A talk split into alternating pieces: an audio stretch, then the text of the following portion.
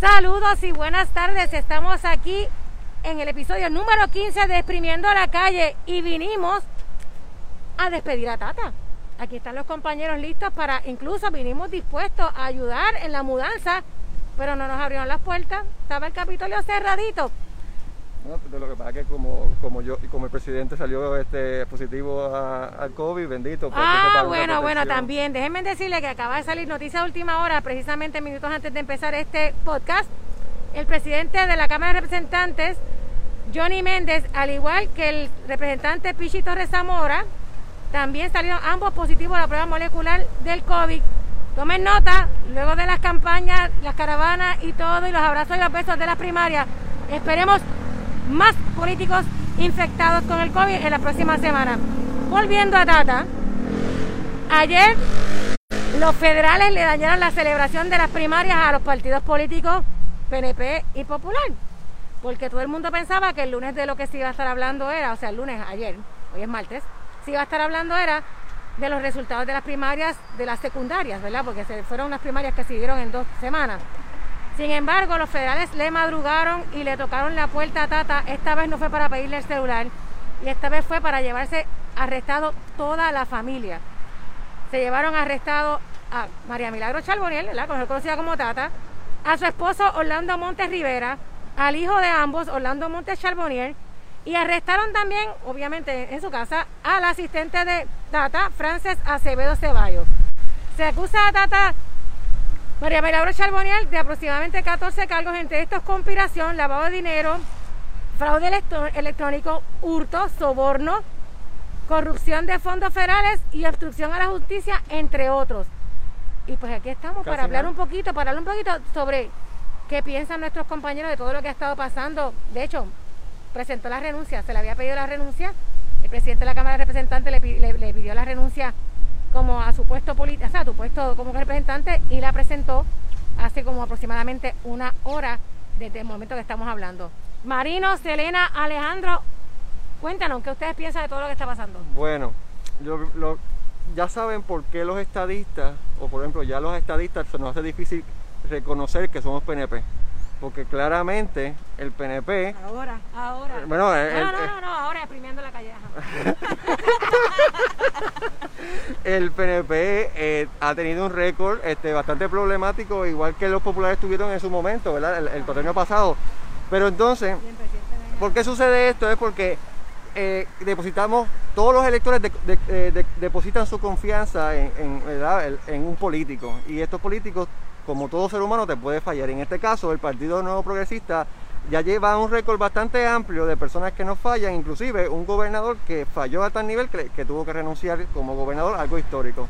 So que como estadista se nos hace cada vez más difícil confiar en el Partido Nuevo Progresista y lo vimos también en la, en las primarias como estadistas, ¿verdad? Decidieron cambiar el- la, el- el- la composición del partido y entre esas personas que se tuvo que, se tuvo, que perdió la elección fue Tata Milagro Charbonnier, que hoy le damos la despedida, ¿verdad? Porque, ¿verdad? Falló y ¿verdad? También igual como cristiano, eh, el, perdón se le da, pero igualmente las consecuencias de esos actos van a llegarle. So, porque, ¿verdad? Este, la palabra es muy clara sobre eso, no hay, no hay, no hay impío libre de, del castigo. Bueno, qué lástima que yo no tenga una mascarilla transparente para que vean mi sonrisa, porque yo siento un gozo en mi alma, mi pana, un gozo. Bienvenida, bienvenida hermano. Porque, y, y he tenido personas que me dicen, no, a mí me da pena dentro de todo, hizo lo que hizo. A mí no me da pena. A mí no me da pena porque yo creo que debe haber algo bien malvado dentro de una persona para que se escude en su religión, para promover el odio hacia otras personas, para querer criminalizar eh, eh, personas que, que no piensan como ella. Y mientras tanto, mientras usa la palabra, mientras habla de Dios y de las promesas que Dios ha cumplido en su vida, y estoy en la iglesia con mi hijo y esto y lo otro, estaba robándole dinero al pueblo de Puerto Rico. O sea, mientras quería mezclar la religión con la política para avanzar sus ideales, la tipa está robando por el lado. Son 14 cargos. O sea, esto no, no es ligero. Son muchísimos cargos federales y nada, en lo personal no es que me esté alegrando del mal de alguien, pero sí pienso que ya es hora de limpiar esto que está aquí. Ya es hora de limpiar la casa, ya es hora de deshacernos de, de los políticos que simplemente están ahí en vez de para servir, para servirse a ellos y para servir a su bolsillo. Eh, a mí me resulta bien interesante ¿verdad? todo lo que está ocurriendo con el asunto de María Milagro Charbonnier, con sus 13 cargos, entre ellos sobornos, robo, eh, lavado de dinero y entre tantas otras. Porque precisamente un 8 de abril de 2019 yo estaba aquí protestando en contra, ¿verdad?, de movimientos religiosos que intentan implementar su fe para de la misma manera controlar y seguir abonando al ejercicio político desde un solo pensar. Y yo recuerdo que María Milagro Charboniel era parte de, esa manifestación a favor, obviamente en mi caso en contra, eh, y digámoslo así, posiblemente esas actividades también pudieron haber sido subsidiadas con dinero sucio, con el dinero anatema, o sea, el dinero del pecado. Eh, ¿verdad? contextualizándolo desde el discurso de ella, que siempre fue un discurso opresor como, como lo compartieron mis compañeros. A mí también lo que me llama la atención de este caso es que ella eh, tiene muy clara lo que es la institución de la familia, visible y tradicional dentro de, lo que es el ejercicio. Eh, ella se llevó a su familia también a este proceso y a, nivel de pues, que todos cometieron corrupción. Y sí me causa tristeza una sola cosa.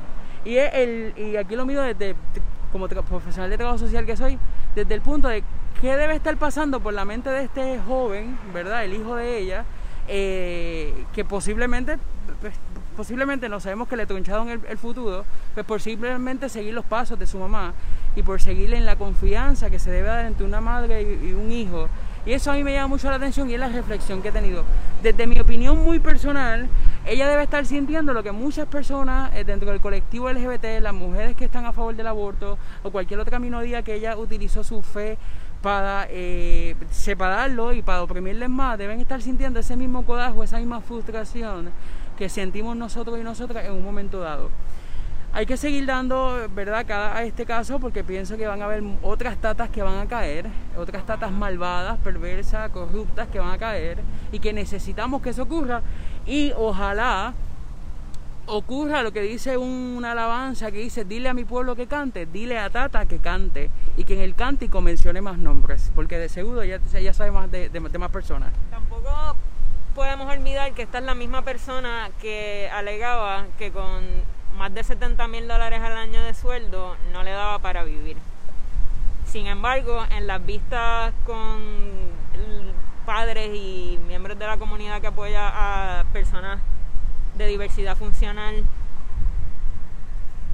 ella alegaba que las terapias las podía pagar cualquier persona. Terapias a 50 dólares las podía pagar cualquiera. Y ahí habían familias que tenían dos, tres hijos que quizás necesitaban tres, cuatro terapias a la semana cada uno. A 50 dólares cada uno son, son miles de dólares. Entonces, ¿con qué moral tú vienes a decirle al otro, ah, eso lo, eso lo paga cualquiera, pero a la misma vez 73 mil dólares al año no te dan para vivir? Bueno, pero déjame decirte una cosa. Eso que te estás diciendo me trae otro tema que tiene que ver con Tata, pero tiene que ver también con Rafael Tarito Hernández, el representante, quien prácticamente justifica los actos de María Milagro Salboniel, Tata, y de cualquier legislador, aduciendo que esto no pasaría si a los legisladores no le hubiesen quitado las dietas ¿verdad? Los gastos que ellos tenían de dieta, millaje, de estipendio de, auto, perdón, millaje y eso es, lo mismo, pero para, para, para celular, y que, y que, que con eso otro, pues como ellos, como quien dice, bandeaban un poco su mísero salario, su mísero salario, pues ellos no tendrían que recurrir a este tipo de actos.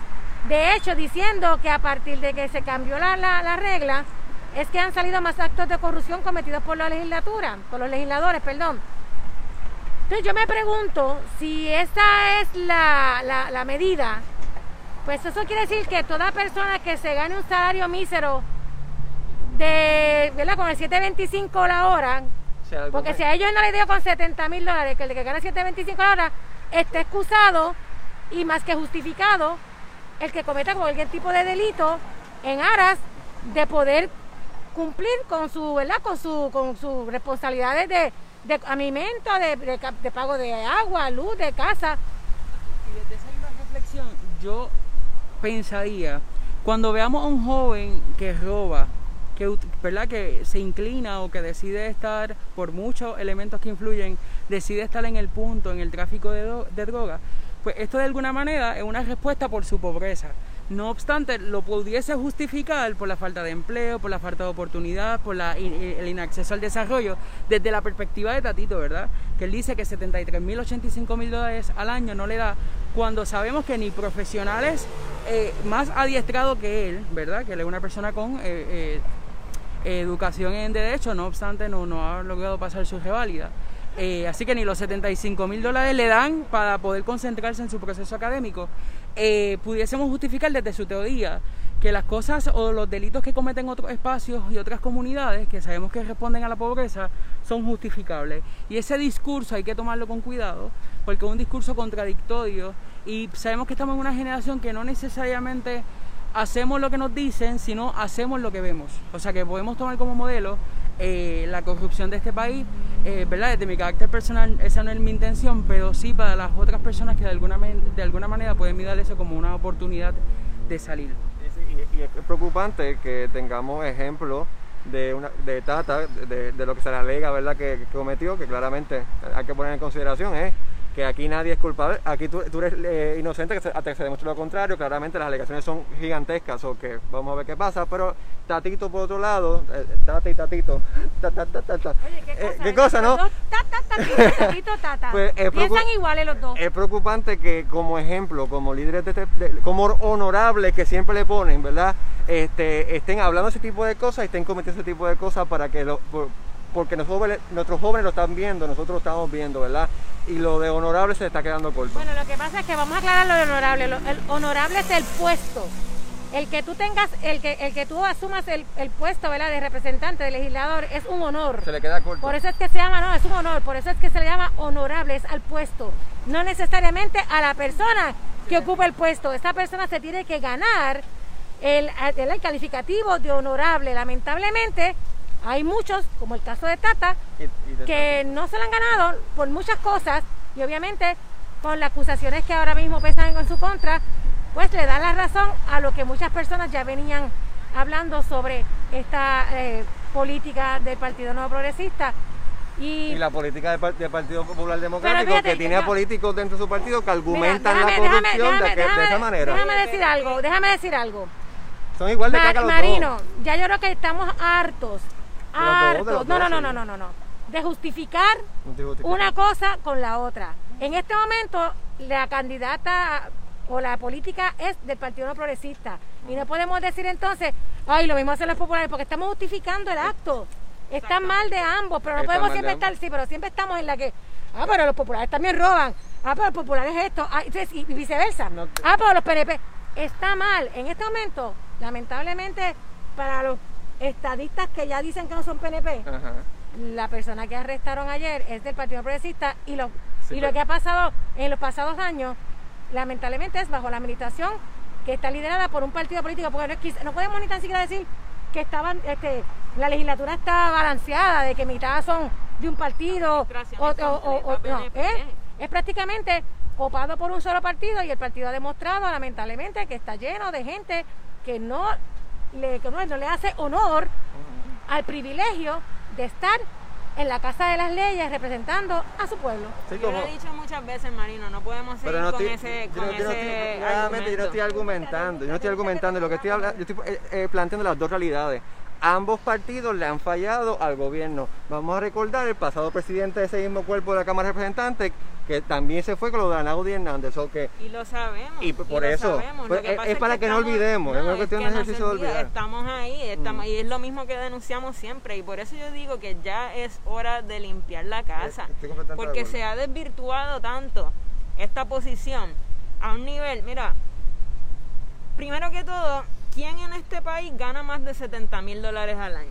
Porque eso es un salario que. que, mísero salario. que Ese mísero salario. eso es un salario que le parece exorbitante a muchos, cuando aquí en Puerto Rico más del 50% de la población vive bajo el nivel de pobreza y los empleos que se hacen disponibles a la gente y en especial a los jóvenes son de un salario miserable sin beneficio. Entonces, pregunto, ¿a quién en este país, además de, bueno, allá les quitaron ese incentivo, pero a quién más le pagan por llegar a su trabajo? Eso no se ve tampoco aquí. ¿A quién más le pagan una dieta por presentarse a hacer lo que se supone que tenga que hacer? Yo en, mis años de universidad, donde estaba estudiando periodismo, me tocó cubrir muchísimas vistas aquí en el Capitolio y la orden del día era que los, los legisladores llegaban, firmaban algún papel, se les reconocía para récord y luego se iban y no se quedaban a, ver la totalidad de la vista o a veces hasta se quedaban dormidos cuando se supone que estuvieran trabajando. De la misma manera que eh, podemos ver videos de Tata Charbonnier hablando del tema del cannabis medicinal cuando realmente no estaba educada sobre el tema y se notaba que no sabía, muchos de ellos no leen los proyectos, no saben de lo que están hablando. Entonces, ¿para qué le estamos pagando salarios exorbitantes? ¿Para qué vamos a dar una dieta? ¿Para qué vamos a pagarle millaje para que lleguen a su lugar de trabajo? Si encima no lo hacen bien, volvemos a lo mismo. Tenemos que limpiar la casa porque esta gente está para enriquecer y para servirle a sus bolsillos y no al pueblo. Y, hablando de, ese tipo de temas, ¿verdad? Y hablando de que, en efecto, eso que tú dices, Selena, yo también lo vi mucho en los tiempos, ¿verdad? Yo también soy comunicadora y, he venido mucho al Capitolio. Y en la realidad hay vistas de temas súper importantes, donde a veces solamente estaba en la vista quien presidía esa comisión y sus ayudantes. Muchas veces los legisladores no se aparecían ni por la vista, o aparecían 15 minutos en aquel momento, cuando pagaban las dietas, aparecían, pero ¿sabes cuánto? 10, 15 minutos para filmar. Para filmar, no necesariamente porque una vez aparecía la firma, cobraban dieta. Así que, que realmente me parece que en este, con esta disyuntiva Tatito Hernández metió las patas bien metidas. Él demostró realmente cómo piensa. Claro, está pidiendo disculpas y diciendo, no, eso no fue lo que quise decir. Pero fue por exactamente por los ataques, ¿verdad? Y no ataques sino porque se levantaron un montón de cuestionamientos y se reclamó que tú estás diciendo, que tú estás justificando. Y no estamos, mira, y vamos a aclarar algo. No está mal que las personas ganen bien. Toda persona que, que, que tenga, que tenga, que tenga este, un, empleo o que haya, tenga un negocio o que se faje y gane bien, qué bueno, qué bueno. Pero usted en el servicio público, se llama eso mismo, viene a servir, no viene a lucrarse. Y si ese salario que dentro de lo que se gana la, mayoría del pueblo de Puerto Rico es un super salario, a usted no le da sin contar los beneficios marginales que tiene el, empleado público. Si usted eso no le da, pues mire, usted no está para estar en el servicio público. Váyase a la empresa privada, fájese, trabaje todas las horas que quiera y gánase más dinero, pero no, no lo haga a través de actos de corrupción. Y lamentablemente en el caso que, ¿verdad? que estamos discutiendo, involucrar a su hijo involucrarse. Yo lo que, lo que todavía a mí no me, no me cabe en mi cabeza es cómo, de ser cierto, porque como bien Marino menciona, ella hay una presunción de inocencia y ella ahora va a pasar por este proceso donde tiene que demostrar en la Corte Federal su inocencia. Pero ya tu hijo, el nombre de tu hijo, quedó manchado.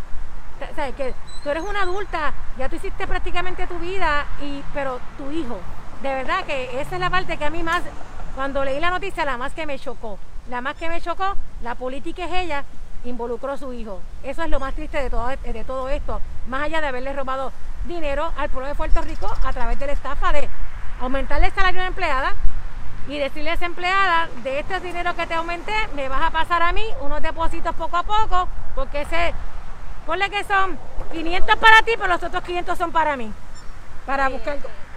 hay, hay presunción de inocencia y lo sabemos, pero vamos a hablar claro. Cuando el FBI toca a tu puerta y te arresta, te incautan el teléfono.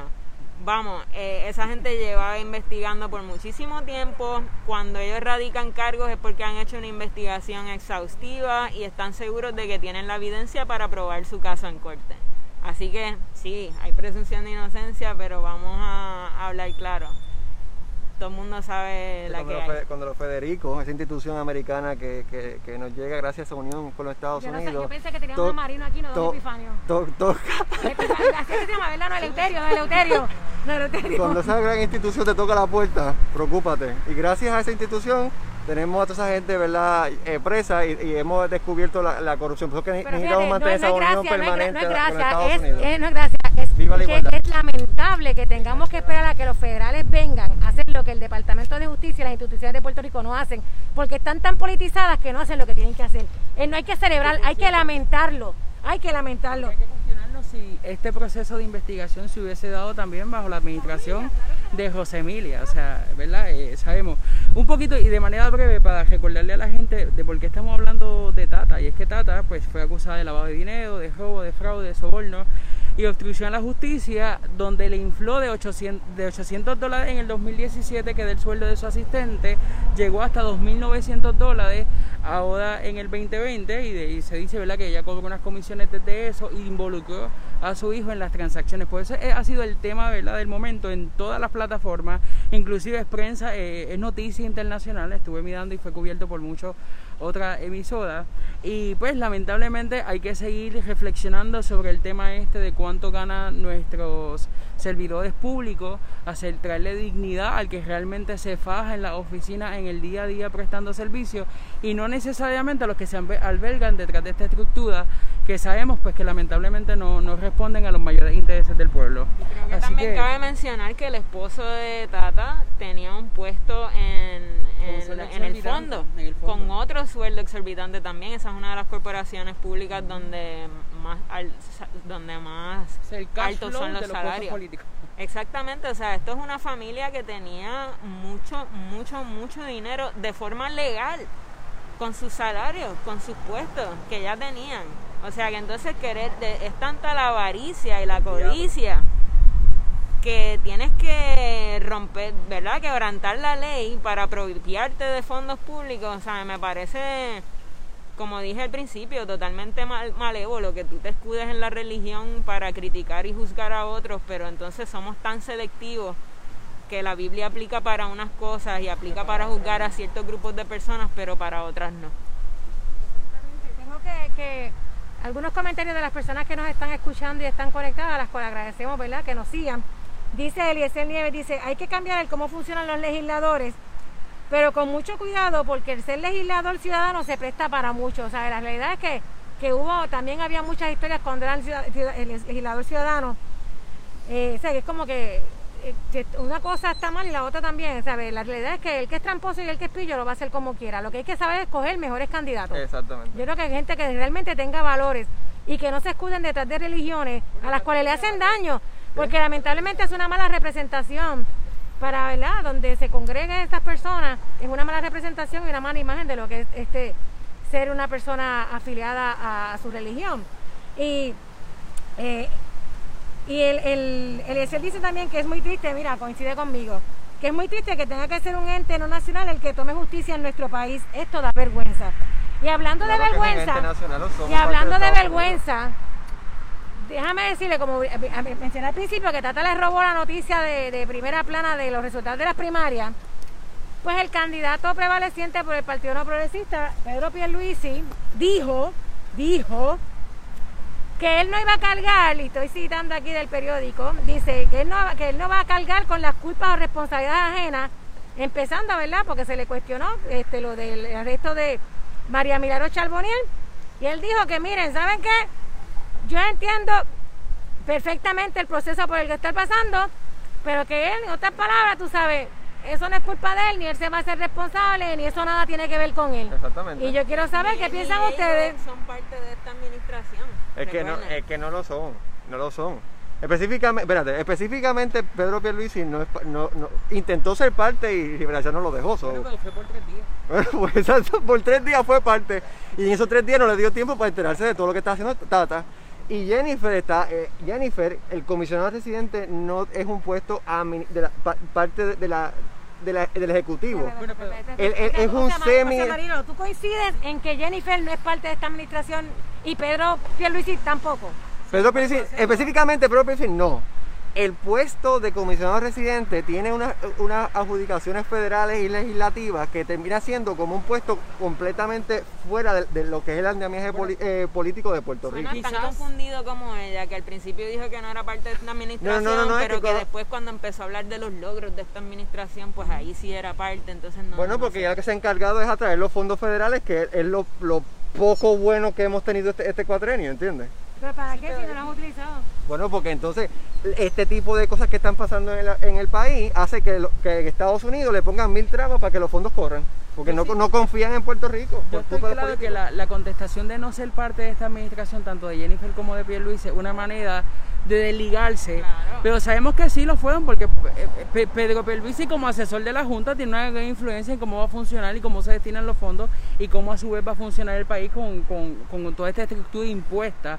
Y de la misma manera, eh, Jennifer González no se puede desvincular, quizás no era tanto del ente administrativo, pero sabemos que la función de ella es en pos del pueblo, o, o eso se esperaría, y que su voz tiene una gran influencia dentro de la estructura partidista.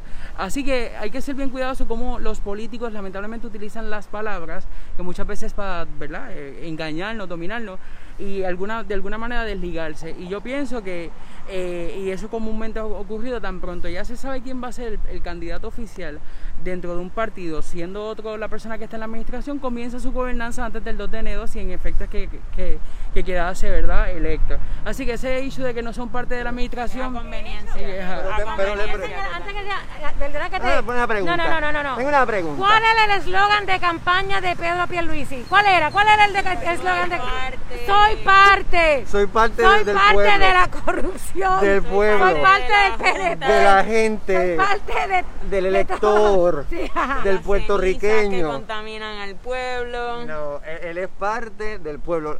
Y Te y pregunto, la- una pregunta, parte, una pregunta, pregunta. una pregunta. Y hablando de ser parte, ¿es parte de la coma y también? Ah, Ah. Porque él y Charlie Delgado parece que son parte, Parte también del- de un, del es como dice chisme. por ahí, de un, de, un, de un pájaro a las dos alas. No, pero le, pre- le pregunto al compañero Alejandro.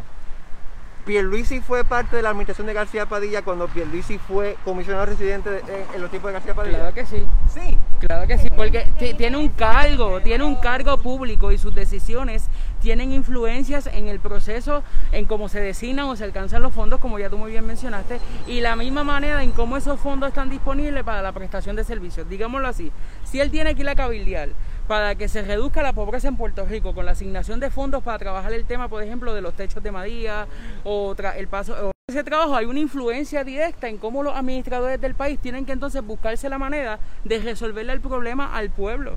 Que aún así, ¿verdad? Tomándote ese ejemplo, aún así sabemos que aunque Jennifer González, que dice ser no ser parte de esta administración, hizo ese trabajo, ya en los medios y en los rotativos ha salido que ella, eh, ¿verdad? La administración de Wanda Vázquez no ha utilizado esos fondos, que todavía quedan un montón de fondos. Por cierto, ¿alguien sabe dónde está Wanda? Hace- está como silencio. Salió, en algún sitio salió porque los medios reseñaron que había dado cara en algún lado. Yulín yo creo que está en la convención demócrata. Pues, Eh, con asesorando a Kamala y a Michelle Obama está sí, él- sí. si cogen eso- esa recomendación van a perder porque ya no han ganado ninguna. Pero el punto es el siguiente. De esa misma forma que están estableciendo que Pierluisi fue parte de la administración porque él consiguió los fondos, pues así mismo los republicanos que le dieron los fondos en- eh, a, a- a- a Jennifer, pues son parte de, de la administración de Puerto Rico, porque entonces estamos todos conectados. So- somos parte de la administración de Donald Trump entonces. Porque No, es que, eh, tú estás- tú pues, estás- ah, tú- no, me- es no que estoy inventando nada, estoy estableciendo Está, que está una tratando, no, está tratando, no, lamentablemente el gobierno es uno solo, que aunque digan no, que son tres ramas, es uno, y sobre todo en el caso del, de, de- En el caso de la colonia, pues somos caso parte de la en colonia el de caso, Estados en el Unidos. caso de la, de, de la comis- del comisaría residente, es la representación que tiene el gobierno, o sea, la administración que esté presente en ese momento de, de Puerto Rico allá en Washington, ¿verdad? Así que tiene que trabajar, y en el caso de, de Pierluisi, él trabajó muy bien, de hecho, lo hizo muy bien, eso tengo que reconocerlo, cuando la administración de García Padilla, él era el comisionado. Y yo recuerdo, entre ellos, unidad, trabajaron, trabaja tra- ellos trabajaron bien en aquel momento unas cosas que tenían que ver ¿verdad? Con, la comisaría. Así que. Consiguieron- que- consiguieron la Así, junta, juntos. así que, que son parte, a lo que me refiero, no estoy hablando de Alejandro, estoy hablando Pa- este, perdón, este Aníbal Vilar, me equivoqué de, de cuatrenio. Este, a lo que a lo que yo me refiero es que sí, que en efecto la- el, el trabajo que hace un comisionado residente es en alianza con el gobierno. Lo que pasa es, lo que pasa es que tenemos que también no perder de perspectiva que en este cuatrenio la relación de Jennifer González con Ricky era malísima y la relación de Jennifer González con Wanda es peor. Así que por eso es que tú, ella se trata de desvincular, pero no se puede desvincular porque para las cosas positivas soy parte. Sí, pero- para las cosas no- desde que no son buenas, soy parte, pero de el otro equipo. A conveniencia. Pero es que siempre. estructuralmente, lo voy a expli- explico. Estructuralmente, el comisionado residente no se tiene que rendir ante, ante el gobernador. El comisionado residente es un puesto en su propia naturaleza, en cierto modo autónomo legislativo de yo él. creo que la gente está clara Por eso es que él no, no, es- no tiene que ser parte de la que administración. gente está claro totalmente en eso. O sea, la gente no tiene duda en cómo funciona nuestro sistema de gobierno y cómo se establecen las estructuras y demás. No obstante, sabemos que la influencia, la voz, lo que yo diga, las acciones que yo tenga, se in- involucran en el proceso de hacer ejercicio político en este país. Si ustedes no me creen o ustedes no lo quieren creer así, ¿para qué? Si Jennifer González no era parte de esta administración, ¿para qué fue y se ñangotó o se dobló en las casas derrumbadas junto con Wanda Vázquez? Si Jennifer González no era parte de esta administración, ¿por qué de la misma manera utiliza la plancha del partido PNP dentro de la administración para hacer campaña? Porque de la misma manera, si no eres parte de una administración para unas cosas, no lo deberías de ser para la otra. Estamos claros en que, la, eh, por, por lo menos yo sigo pensando, en que la opinión de ella dentro de la estructura de la cual ella representa en los Estados Unidos, en Washington y demás, eh, tiene grande influencia en cómo va de alguna forma a funcionar la distribución de fondos y de, y de la misma manera cómo funciona la, estru- la estructura partidista. Así que quererse limpiarse las manos de esta manera no me parece que sea una, una manera, una forma justa u- y honesta para con el pueblo, inclusive para el pueblo estadista y PNP que le dio el voto dentro de la estructura de este partido, eh, que esperemos que en este próximo, eh, ¿verdad? 3 de noviembre podamos romper el rojo y los azules. ¿Verdad? Gracias. ¿Verdad, eh, Madino? Está de acuerdo, de acuerdo. Vamos, Pero que gana la estadidad. La estadidad no es un partido, Marino. Por eso, Estamos pero que hablando gane la estadidad. no Por eso tiene estoy diciendo ver, que, que es se acaben, que se acaben los partidos, Es que es pero que gane la estadidad. Es Es que, que- en la encuesta carísima que vamos a tener en noviembre, que no tiene el aval de nadie, que no sirve para nada. Va a ganar la estadidad. Ajá, pero ¿y después qué? Pues que, la- ¿Y que- después qué? que el movimiento estadista de Puerto Rico lleve ese llamado a la, legislatura por la igualdad de todos nosotros. Nada, María. La igualdad de todos No nosotros. va a pasar nada como Pero no si ha el mismo, el mismo gobierno americano dijo que eso no, iba, no servía ni para pool ni para banca, pero ellos El insisten, Donald Trump. ellos insisten, ellos insisten en gastar el dinero que no tenemos para, para ni tan siquiera bregar con lo importante, que ahora mismo estamos La a punto de a punto de, de- de- de otro lockdown por lo del COVID, que de hecho cogieron 800 mil para fallidas primarias de los fondos del COVID. Nunca nos olvidemos de eso y la gente sigue muriendo. Y entonces tú estás hablando de que ese plebiscito es justificable, justificable, por favor, Marino. Antes de cerrar, que estamos ya por Buscar irnos la ya- igualdad de todos los puertorriqueños es justificable. porque en Estados Unidos, es un mecanismo no, lo mejor de todo es que en Estados Unidos no hay pobreza, no hay desigualdad, no pasa nada, eso es perfecto. Eso no, tiene Disney, nada, eso no Disney, tiene nada que ver. Mickey Mouse lo recibe usted La ya. igualdad de derechos para los puertorriqueños Entonces, no tiene costo. No va a venir con el plebiscito de la misma manera que no ha llegado con ninguno de los otros plebiscitos que han hecho anteriormente. Co- ¿cómo- es cómo? una pérdida de dinero, es una encuesta carísima, no hay más nada. Así y hablando- y, así de, en y Hawái. hablando de cosas caras y rapidito para cerrar. Un tema que habíamos tocado recientemente y tiene que ver con lo del PUE el caso de San Ignacio. Al día de hoy no ha pasado nada. Siguen arrestando a- a- al, al pobre. No estoy justificando el acto. Todo el que lo hizo mal, que, que pague. Pero fíjense que del caso de San Ignacio, la única persona que ha salido que le están este, erradicando eh, acusaciones es al hijo de la periodista Ivette Sosa, cuando sabemos que hay más involucrados. Pero como es hijo de una periodista, figura reconocida, pues lo utilizan a él de, chivo expiatorio. de chivo expiatorio. No me interesa el hijo de Ivette Sosa solamente, nos interesa a todos, a todos y que los adultos involucrados, porque esto no fue solamente de- de muchachitos de high school, los adultos involucrados que también y que salgan en las fotos retratados como sale Juan del Pueblo y como han salido arrestados todos por ahí que han defraudado, ¿verdad? Y que han robado fondos PUA. Solamente un recordatorio. Lamentable también que parece ser, según he visto varias alegaciones por ahí, que él depositó el cheque en una cuenta conjunta con su madre. Yo creo que dijo que ella no denuncia y que ella te da cuenta. Eso no ha salido, pero hay- hasta el trabajar adelante. Bueno, y en definitiva, no nos abrieron las puertas. Estábamos aquí dispuestos a ayudar a cargar, ¿verdad? Las cajas y los motetes de Tata Gratis. gra- sin cobrarle. Sin- sin- Era- sin era para móvil. Hacerle un favor a, a- a ella y al pueblo de Puerto Rico, pero no nos, hace, no nos está este, aceptando la ayuda. Gracias a todas aquellas personas que estuvieron conectando a nosotros. Sigan conectándose, Marino, ¿dónde nos pueden seguir? Nos pueden seguir aquí en Facebook, ¿verdad? Ha- Hagan su comentario, mantengan la conversación abierta. Yo puedo comentarle, aunque no les guste lo que yo diga, podemos seguir teniendo la conversación en los comentarios. Pues como lo he hecho. Eh, igualmente nos puedes ver en YouTube, nos puedes ver en Instagram, nos puedes ver en Twitter, estamos en todos lados, nos pueden buscar en Google, estamos en, for- estamos en formato podcast también, nos puedes buscar en, en, en Anchor, en Spotify. eh, Spotify, eh, Apple Podcast, en todos lados, estamos en todos lados, pegados. Y, tenemos que, no, y, hay que estar, y ahí tenemos que estar pendientes porque como dijimos al principio, ya dos legisladores de la Cámara de Representantes dieron positivo al COVID. Post primaria, vamos a ver cómo termina la papeleta porque si esto sigue regando, si no hubo distanciamiento, quiero mencionarlo, no hubo ningún tipo de distanciamiento físico en las primarias, en los comités, en las caravanas, en las celebraciones.